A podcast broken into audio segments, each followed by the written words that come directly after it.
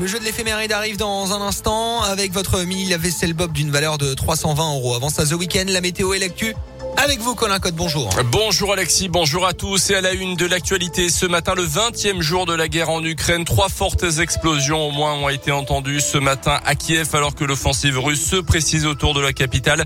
Elles ont fait au moins deux morts selon un premier bilan. De nouveaux échanges sont prévus aujourd'hui entre délégations russes et ukrainiennes. Hier, le président Zelensky a qualifié ces négociations de difficiles. Il espère désormais pouvoir rencontrer directement son homologue russe Vladimir Poutine. Notez qu'un quatrième volet de sanctions a été adopté hier par euh, hier après-midi par l'Europe avant son extension. Près d'un millier d'oligarques russes figuraient sur une liste noire interdisant notamment leur entrée sur le territoire de l'Union européenne. Le coup de pause financier se succède à moins d'un mois du premier tour de la présidentielle. Pour la première fois depuis 2017, le gouvernement a annoncé hier le dégel du point d'indice des fonctionnaires d'ici l'été.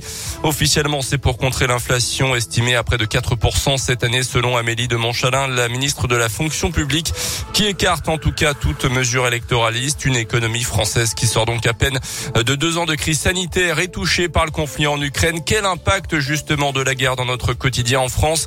On poursuit ce matin notre série sur Radio Scoop. Toute cette semaine, on tente de répondre à cette question en allant à la rencontre de celles et ceux qui sont concernés par la hausse des prix. Alors que le Premier ministre Jean Castex a annoncé une remise à la pompe de 15 centimes par litre à compter du 1er avril, nous sommes allés à la rencontre des automobilistes dans une station-service de la région et visiblement l'inquiétude est grande au sujet de la flambée des prix, notamment du carburant.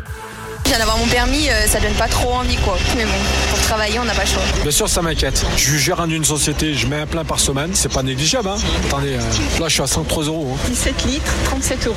D'habitude, pour cette même somme, je fais un plein d'essence complet. On va faire comment? C'est incroyable. J'ai une polo, je vais payer peut-être 80 euh, euros. Moi, je pense qu'il faut rester optimiste et tout s'arrange dans la vie. Heureusement, moi je travaille pas très loin, mais j'ai des collègues qui ont compté que ça leur revenait à peu près 6 euros par jour pour aller travailler. Bientôt, ça va coûter plus cher d'aller travailler que de rester chez soi, j'ai l'impression. Une auto-école. L'essence, c'est mon carburant pour travailler, puisque moi, tous les deux jours, je mets un plein. Donc c'est compliqué. Je pense que honnêtement, le conflit ukrainien, ça a bon dos. Selon le Premier ministre, la mesure qui sera mise en place en avril permettra d'économiser en moyenne 9 euros sur un plein de 60 litres.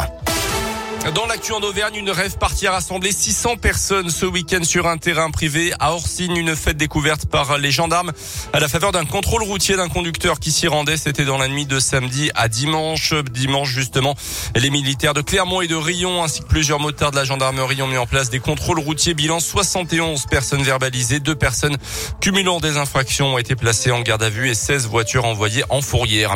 Deux hommes interpellés alors qu'ils circulaient à bord d'une voiture volée à Clermont ce week-end. Le passager de 17 ans a pris la fuite à pied lorsque les policiers l'ont interpellé. Il devra s'expliquer pour rébellion euh, devant le juge des enfants fin août. Le conducteur âgé de 38 ans est poursuivi pour recel de vol, en l'occurrence la voiture donc, et pour avoir conduit sous l'emprise de stupéfiants.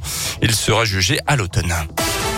Les sports en basket, la JAV doit se remettre dans le sens de la marche après une défaite à Nantes en championnat de Pro B. Nouveau déplacement ce soir, toujours en championnat face à Rouen. La lanterne rouge, c'est à suivre à partir de 20h30. Et puis en foot, Karim Benzema, un peu plus dans la légende du foot.